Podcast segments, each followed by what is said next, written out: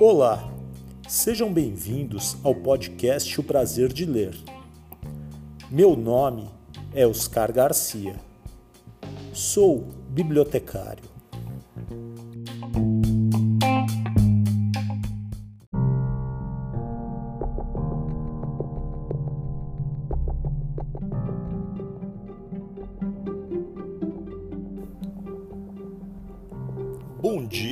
Você ouve o podcast de dia. Boa tarde se você ouve este podcast à tarde. Boa noite se você ouve o podcast à noite. E boa sorte se você está ouvindo este podcast de madrugada.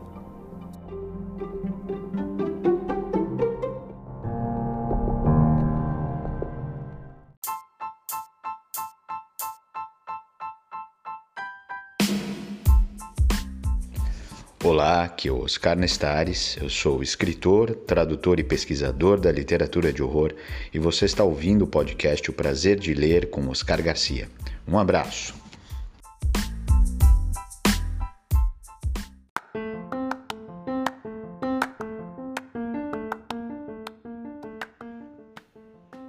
Coleção Terror Especial de Halloween. Programa número 30, segunda temporada. História de hoje. Bom pra cachorro. De César Bravo. Editora Dark Side Books.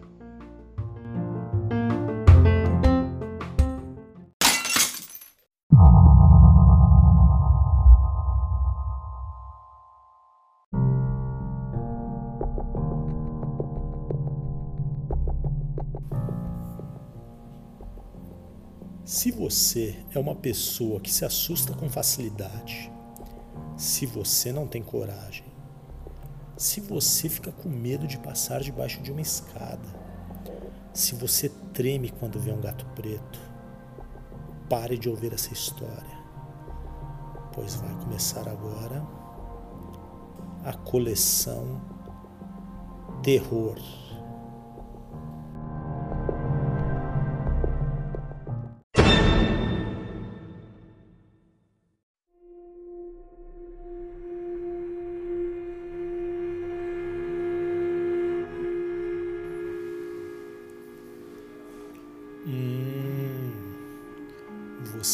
Corajoso. Meus parabéns. Mas depois não diga que eu não avisei.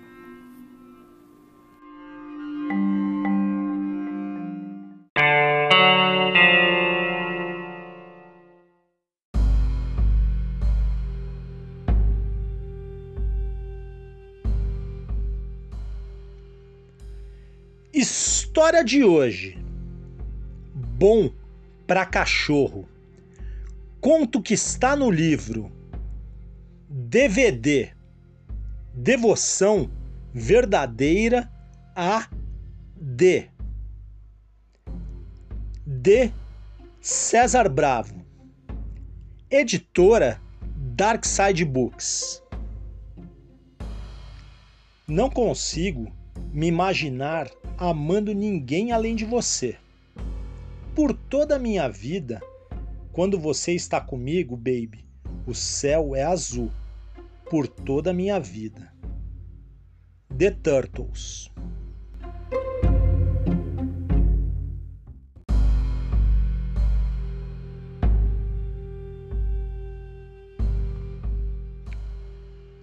Os Freitas sempre gostaram de cachorros.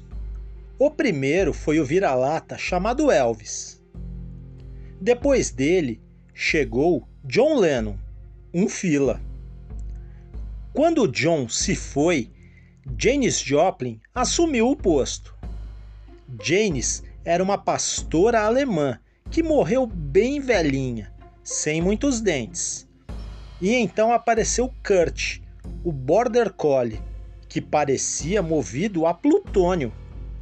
Kurt, tão agitado quanto bom amigo, inteligente com os truques, gostava de correr e sempre estava disponível para um passeio com seu dono, Daniel, ou uma corrida com a sua dona, Elisete. Ficou um pouco preguiçoso quando Jefferson, filho daquele casal de humanos, nasceu. Afinal, a família passou a ter olhos só para aquele bebê chorão. Kurt sentiu ciúmes, mijou nos tapetes, cagou no sofá e rasgou todas as roupinhas que conseguiu alcançar no varal. Nada que tenha durado, porque quando o menino começou a andar, ele e o cão se tornaram inseparáveis.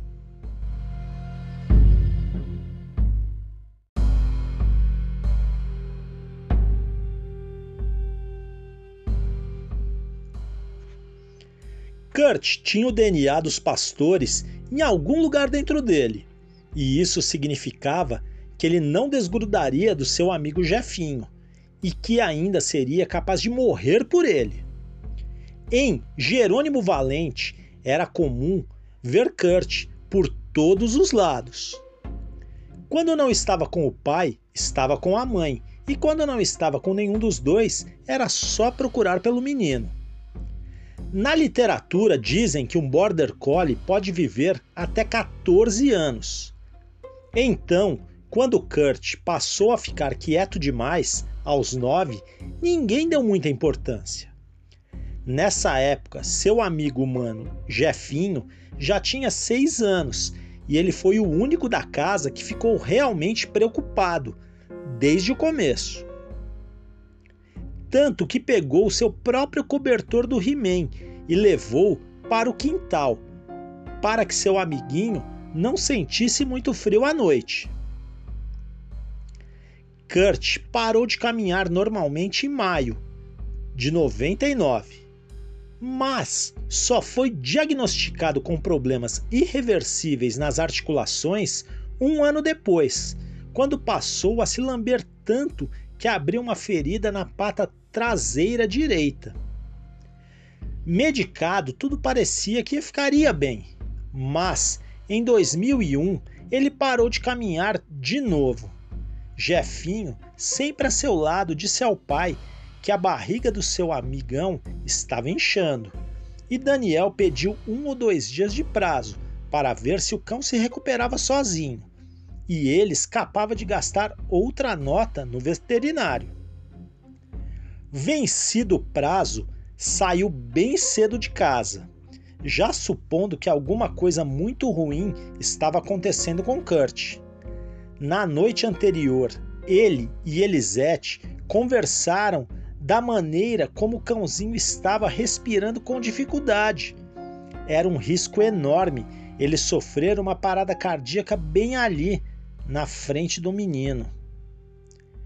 Naquele dia, Daniel voltou sozinho para casa, com os olhos vermelhos e uma coleira vazia na mão. Explicou ao menino que Kurt precisou ser submetido a uma cirurgia de emergência e ressaltou que o procedimento era muito, mas muito arriscado mesmo. O menino pediu para que a mãe acendesse uma vela para o anjo da guarda de Kurt. E ela fez isso. Fez sem nem mesmo pestanejar. Enquanto Daniel chorava no banheiro, Jefinho fechava os olhos e rezava junto com a mãe. A verdade que já estava escrita apareceu horas mais tarde, quando Daniel conseguiu contar o que já havia acontecido mais cedo sem cair no choro. Se existiu um dia ruim na família Freitas, esse dia foi 13 de abril de 2001.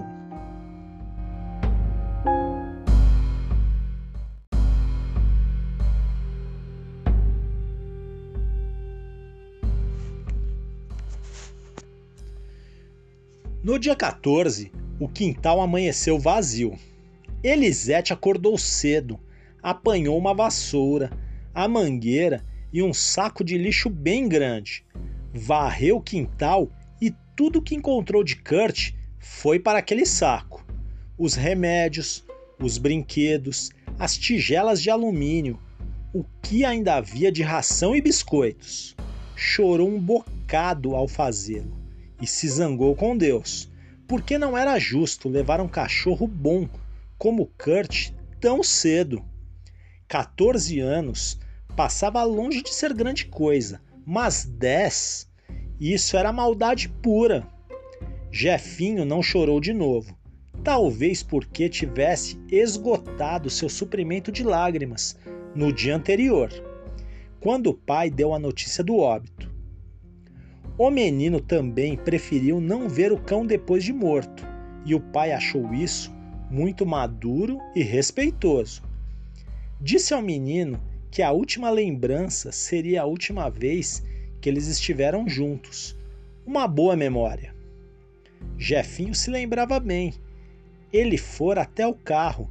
Daniel tinha colocado seu amigo no banco de trás. Jefinho se debruçou sobre seu pelo e sentiu seu cheiro, o cheiro de cachorro dele, que era o melhor cheiro desse mundo. Depois se despediu e pediu que ele fosse um bom menino com o Dr. Evandro, o veterinário de Kurt, e que depois voltasse logo para casa, porque eles ainda tinham que participar do passeio de cães do dia 22. Kurt lambeu sua mão e o carro saiu da garagem. E ele ainda acenou quando Kurt ergueu a cabeça e o encarou pela última vez. Pode chorar, filho. Às vezes é bom botar para fora. Elisete disse quando terminou com a limpeza. Mas o menino não chorou. Esperou no quintal até que seu pai chegasse para o almoço. Não demorou muito e Daniel estava nos fundos da casa com ele. E aí, amigão, tudo bem? Claro que não, né? Daniel se sentou em um banco da varanda, que ficava em frente ao quintal gramado, e se deu conta de como aquele espaço havia ficado terrivelmente vazio. Todos os cães da família foram amados. Todos se foram e a vida seguiu em frente mas nenhum deles conviveu com Jefinho. Nenhum deles abriu mão da sua própria felicidade para tornar uma criança mais feliz. A gente tratava ele feito um bebezinho antes de você nascer. Tratávamos ele como se fosse um filho. Ele morreu mesmo, pai? Ele descansou, meu filho. Parece que ele ainda está vivo. Parece que, se eu fechar os olhos, ele vai voltar correndo no quintal, como se nada tivesse acontecido. O pai riu complacente. Eu queria que ele voltasse, pai, o menino disse. Jefinho, você lembra do filme do cemitério do Stephen King?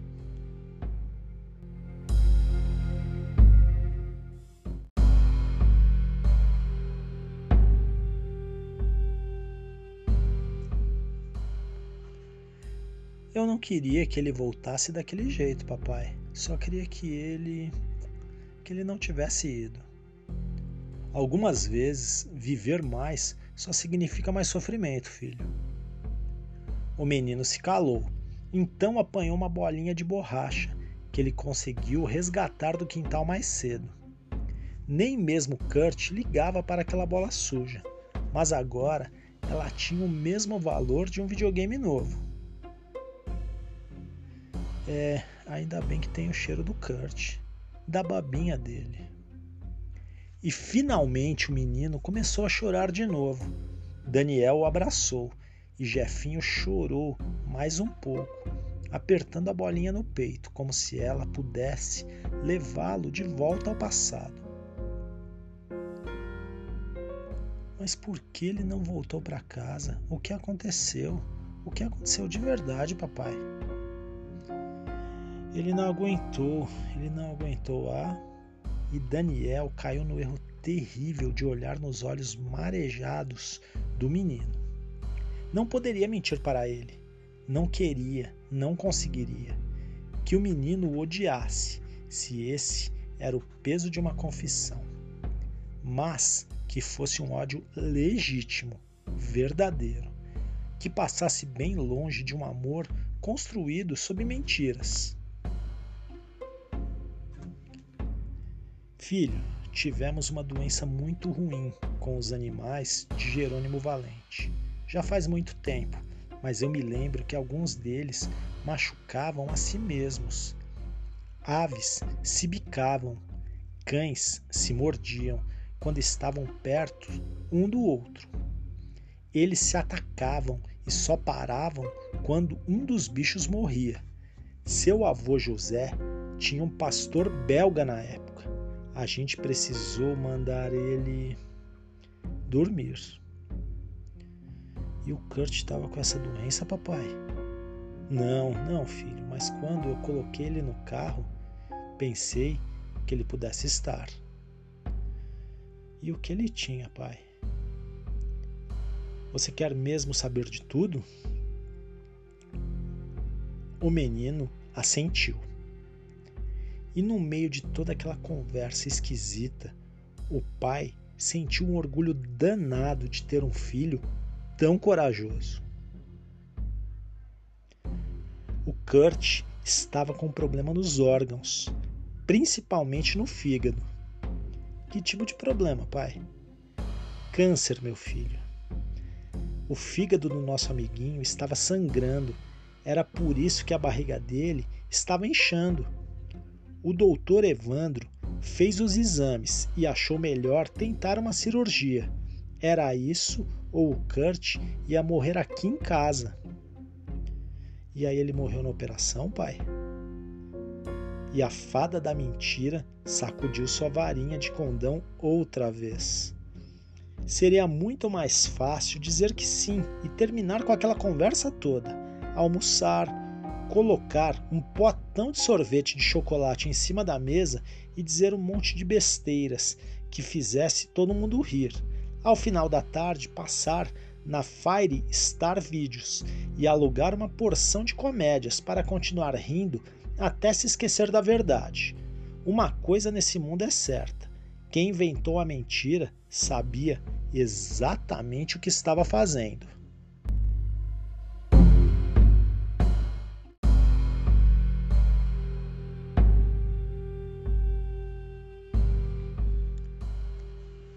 O nosso amigo estava indo bem na operação, mas eram os órgãos, meu filho. O problema na pata traseira. O Kurt não ia mais andar, a não ser que ele ia perder a perna e precisar de um carrinho. E se ele sobrevivesse à cirurgia, os tumores iam continuar crescendo e fazendo ele sofrer. Seria impossível curarmos ele. Não tinha como. E manter o Kurt vivo, sofrendo. Eu não podia fazer isso com ele, meu filho. Não faria nem mesmo com um ser humano. Pai, daí você? O doutor Evandro me perguntou o que eu queria: manter o Kurt vivo e sofrendo, e ele não garantia que o Kurt pudesse sobreviver depois da operação, ou deixar ele ir embora. Ele já estava dormindo para fazer a cirurgia, então ele iria dormir e não acordar mais. O menino pensou um pouco. E ele não sofreu, pai? Nadinha, filho. Ele estava anestesiado, dormindo e sonhando com o céu dos cachorros. E depois, pai? Dessa vez, a fada da mentira ficou bem quietinha. Com as verdades que tinham sido ditas, não havia mais espaço para ela. Depois, filho, ele foi cremado. Você não enterrou ele, pai? Não, filho. Da mesma forma que não enterramos o vovô, nossa família acredita que tudo de bom que deve ser feito para o outro deve ser feito em vida. O que sobra depois é só uma casca. Foram dois longos minutos de silêncio. Minutos intermináveis, sentindo o vento morno da tarde deslizar sobre a pele frouxa, enquanto o cérebro disparava lembranças de que aquele mesmo quintal um dia fora o melhor lugar da casa. Eu entendi, pai. Eu não tô com raiva. Eu só queria que ele vivesse mais tempo. Filho, viver tanto tempo também não é bom, Daniel disse. E sendo seu filho, Jefinho percebeu que havia certeza demais naquela frase. Havia o que o vovô, que foi para a fogueira igual ao Kurt, chamava de convicção. Eu queria ver um cachorro velho, velho de verdade, o menino disse. Mas para que, meu filho? Se eu visse, acho que eu ia ficar bem menos triste pelo Kurt morrer tão novo. Daniel pensou um pouco no assunto. O que estava prestes a sugerir ao filho talvez passasse muito longe da atitude mais certa, ou mesmo esperada de um pai. Mas ele precisava fazer alguma coisa. Não enterraria Kurt em um cemitério indígena, Micmac, mas com sorte ajudaria o filho a compreender alguns mistérios da morte. Então, filho, nós vamos dar um passeio hoje à tarde, eu e você.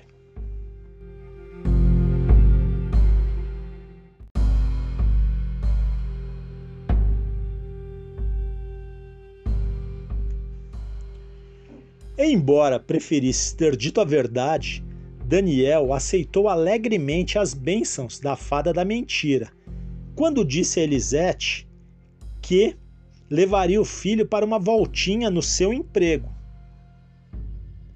na Secretaria Municipal de Saúde, para distrair o menino. O Peugeot, no entanto, tomou a vicinal Francis Maia e em seguida uma longa estrada cuja única construção em pé era uma granja abandonada. Quando o asfalto ficou tão liso e reto quanto um bloco de gelo, o menino finalmente conseguiu ver as letras no topo do prédio, espelhado por vidros verdes escurecidos.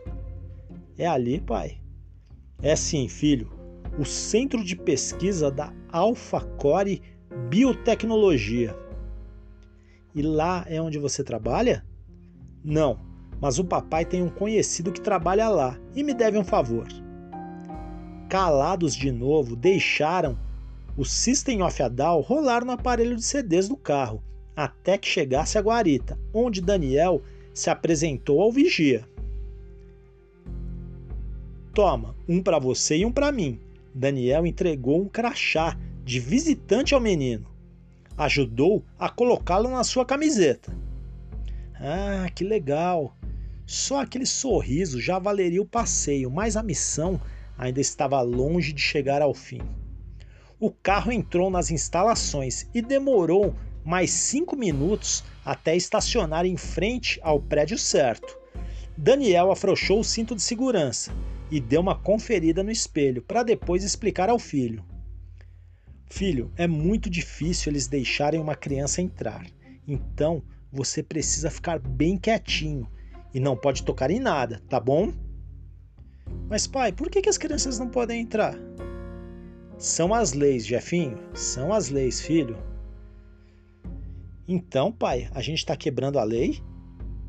Não, não exatamente. Como eu pedi autorização, estamos trabalhando de acordo com a lei, mesmo que façamos o contrário. Ah, tá. Jefinho disse sem entender absolutamente nada desceram do carro e seguiram caminhando lado a lado pelo corredor estreito e cercado de arbustos floridos que levava à entrada. Depois da porta de vidro estava uma moça bonita que usou o telefone assim que descobriu o nome completo de Daniel. Ela logo se levantou e abriu a porta, essa de PVC. Podem entrar. O doutor Sintra já está esperando. Daniel foi na frente. Quando o Jefinho estava passando, a moça se abaixou. Qual é o seu nome, Gracinha? É, meu nome é Jefferson, mas todo mundo me chama de Jefinho. Ah, eu queria me congelar para esperar você crescer, lindinho. O lindinho ficou corado e se adiantou depressa até o pai. A moça riu da reação e fechou a porta.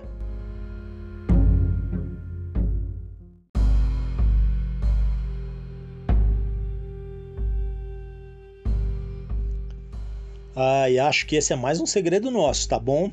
Daniel disse ao filho. Sua mãe não vai ficar nada feliz se descobrir que a bonitona ali se encantou pelo bebezinho dela. Ah, pai, eu não sou mais bebezinho.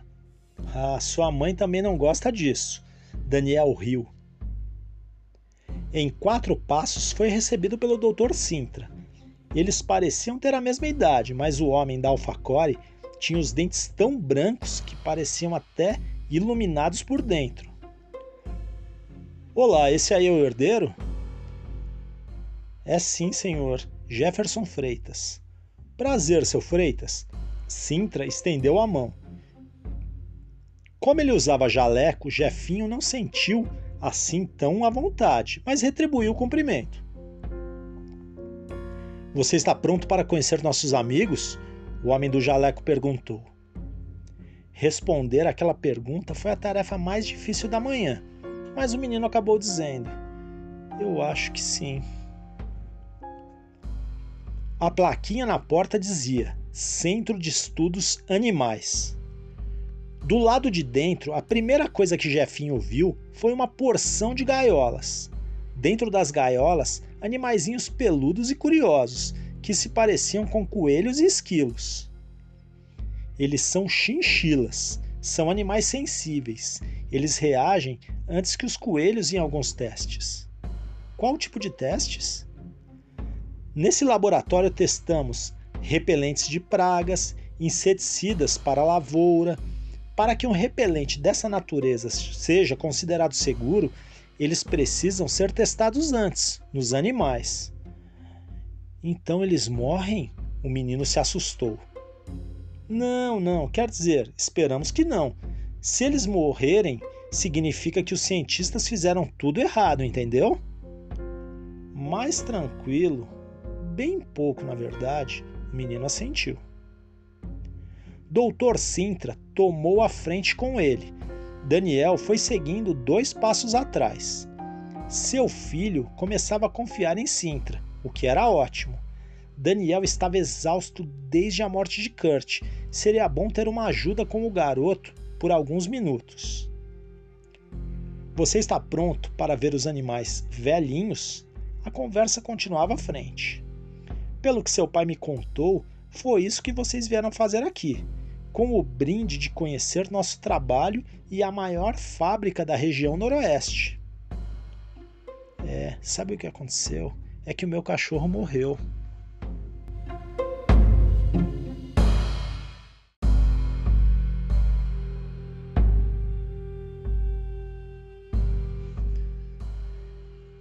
Sintra engoliu a saliva, pigarreou e continuou. É, não é muito bom viver mais do que seria o natural. Isso vale para nós, para os peixes, para os insetos, acho que vale para toda forma de vida animal. Não sei se você conhece essa história, mas 30 anos atrás tivemos um acidente químico aqui na nossa região e alguns animais ficaram muito doentes. É, o meu pai me contou. E que os bichos ficavam se machucando. É, foi assim mesmo. Eu ainda era um garoto naquela época e quase todo mundo perdeu um grande amigo. Minha mãe dizia que era por isso que essa cidade não prestava. Ela era doidinha por animais. À medida que caminhavam, os animais iam mudando. Agora as gaiolas guardavam macacos, papagaios, uma porção de coelhos e lebres. Ratinhos brancos então Jefinho cansou de contá-los. Quando passaram pela gaiola dos lagartos, chegaram a outra porta, com um lembrete bastante intimidador escrito nela: Entrada proibida. Mas o doutor Sintra tinha um crachá que logo fez a fechadura eletrônica se abrir. Do outro lado, seguiu explicando e caminhando, enquanto o menino se maravilhava com as jaulas que tomaram o lugar das gaiolas. Alguns animais que foram contaminados, o Dr. Sintra explicou, desenvolveram a estranha capacidade de não morrer. Um cavalo vive em média de 20 a 30 anos. O corcel ali já tinha mais de 30 quando foi contaminado, o que joga a sua idade atual para os 46 anos. Curioso, o menino colou os olhos na grade. Melhor não chegar tão perto, Sintra pediu. O cavalo estava no chão, tão magro quanto era possível, cego dos dois olhos. Havia um pouco de estrume atrás do rabo. Ele respirava com dificuldade, parecia exausto. Os pelos estavam ralos e bem brancos, mas dava para ver que a cor original era marrom. Na boca, o bicho tinha um aparato metálico que o impedia de morder. Havia muita baba escorrendo pelos ferros. Sem conseguir olhar muito tempo para ele, o menino seguiu adiante. Olha, esse aqui é o Opala. Parece um vira-lata comum, mas deve ter quase 30 anos. Em idade de gente, isso passa dos 150. O menino deu atenção a ele. O Pala não olhava de volta como um cão. Ele olhava como uma cobra, um jacaré, alguma coisa faminta. O que ele tem na perna? E por que todos eles usam isso no rosto? Olha, eles usam isso para não morderem. Quando um animal sente dor, faz parte do instinto que eles comecem a lamber. O problema com esses animais velhinhos é que eles não param. Eles comeriam a perna toda se a gente não impedisse. Jefinho deu uma olhada ao redor. Em um aquário, até um peixe tinha uma coisa parafusada na boca, como um freio de cavalo, e ele se movia depressa, batendo a cabeça no vidro. O menino parecia até hipnotizado.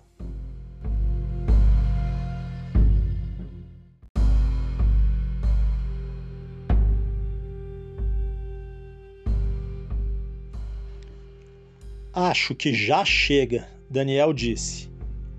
O filho girou o corpo na direção dele. Eu não queria que o Kurt ficasse desse jeito, pai. Eu sei que não, por isso viemos. Daniel se abaixou e o abraçou. Agora agradeça o doutor Sintra e vamos voltar para casa antes que sua mãe coloque a polícia atrás da gente. O menino estava prestes a fazê-lo quando ouviu. Você não vai mostrar a Jezebel para eles? Quem faz a pergunta foi outro homem de jaleco. Estava sentado nos fundos da sala, era bem jovem e usava óculos escuros. À frente dele, um computador com letras verdes.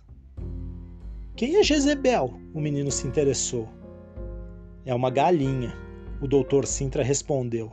A galinha mais velha que você vai conhecer. O menino acenou para o homem sentado. Não teve resposta. Henrico é o nosso programador prodígio.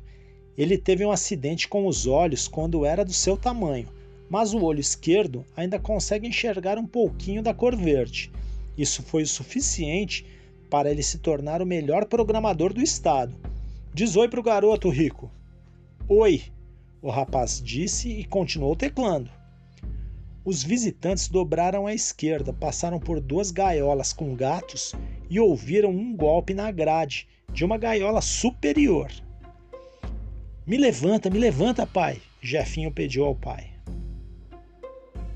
Daniel o fez, mas ficou a uma distância segura.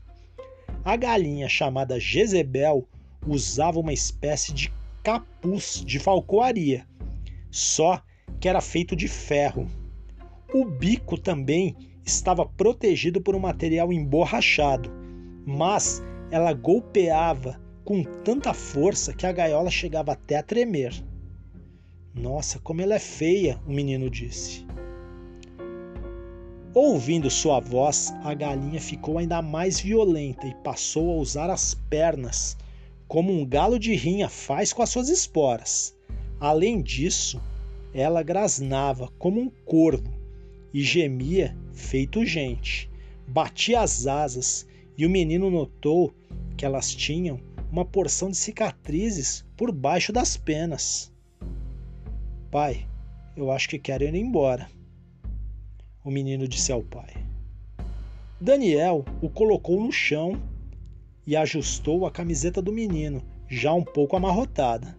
Tá tudo bem, filho? Tá. Ficou arrependido de ter vindo?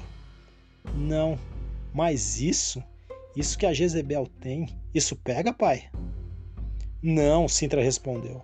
É só uma coisa ruim que aconteceu com ela e com os outros bichos. Nossa, tadinha, acho que o meu cachorro teve muito mais sorte. Como se tivesse ouvido e compreendido aquele pequeno ser humano, Jezebel se acocorou em um canto da gaiola e grasnou.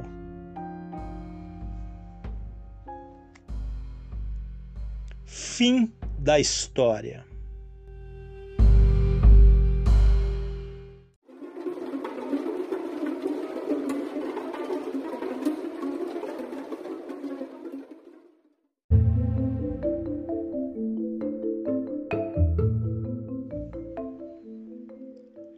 César Bravo conta de onde veio a inspiração para escrever Bom para Cachorro e outras histórias de terror.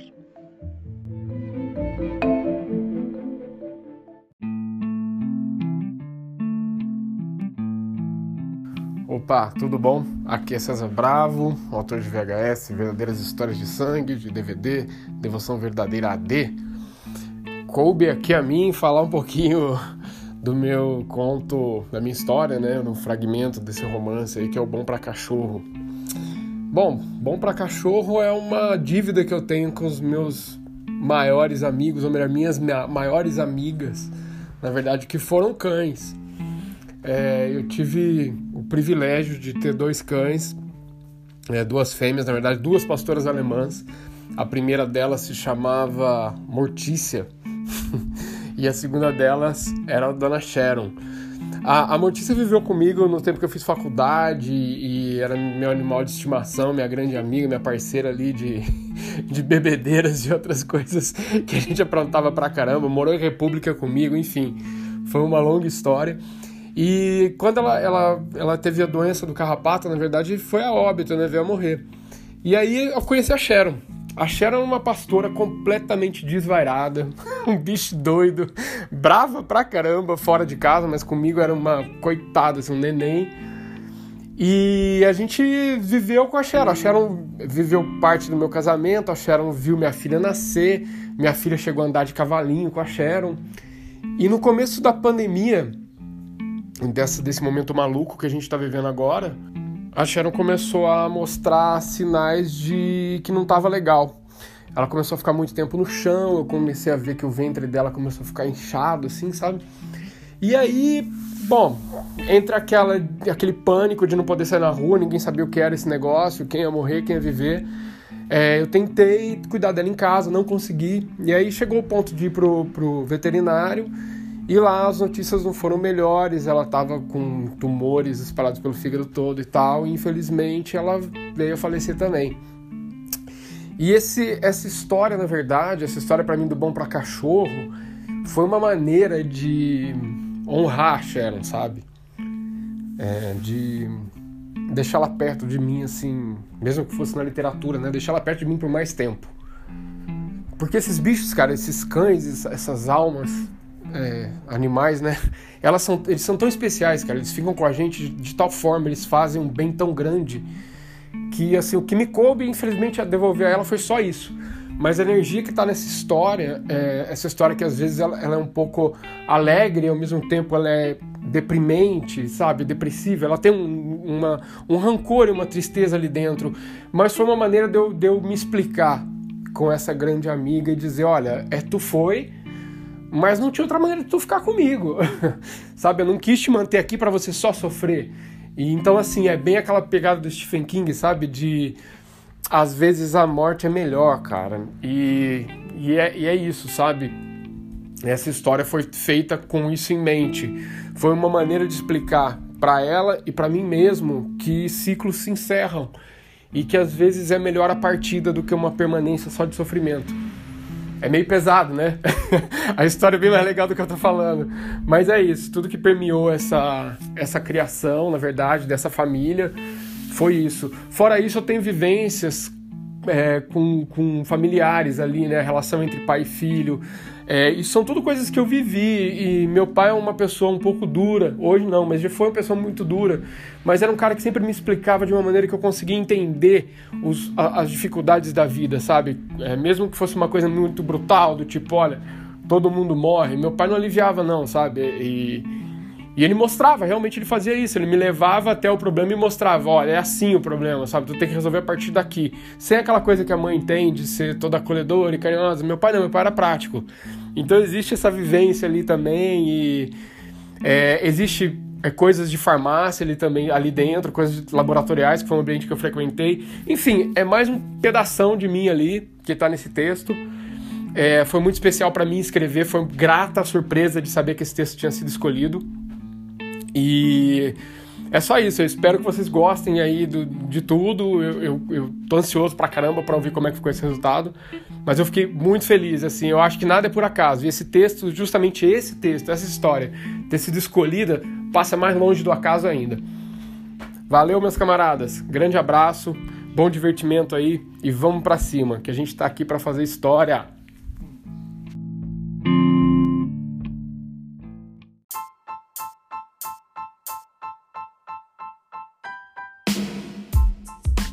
Saudações a todos. Eu sou João Fernando André, escritor angolano, e você está ouvindo o podcast O Prazer de Ler com Oscar Garcia.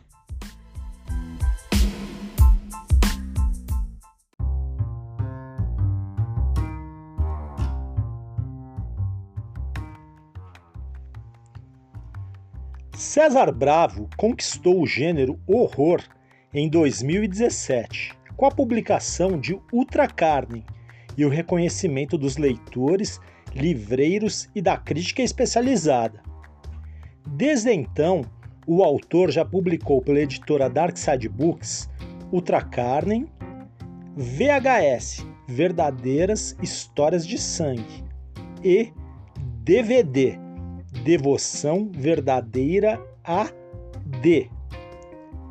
Bravo também traduziu The Darkman, O Homem que Habita a Escuridão, poema ilustrado de Stephen King. Organizou e editou a coletânea Antologia Dark, uma homenagem a Stephen King, colaborando com grandes autores nacionais, entre eles Ferrez, Antônio Tibau, Ilana Casoy e Rafael Montes. Bravo também foi responsável pelo prefácio do primeiro livro de sangue de Clive Barker, publicado em parceria pela Macabra e pela Dark Side Books. Atualmente, César divide seu tempo entre novas histórias, roteiros e a edição de artistas e escritores reconhecidos.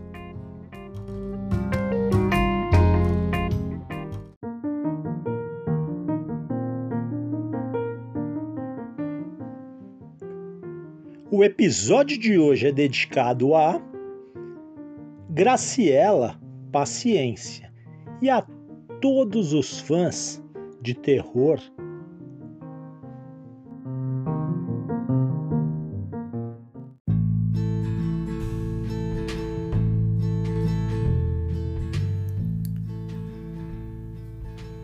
Chegamos ao final de mais um episódio Espero que todos tenham gostado.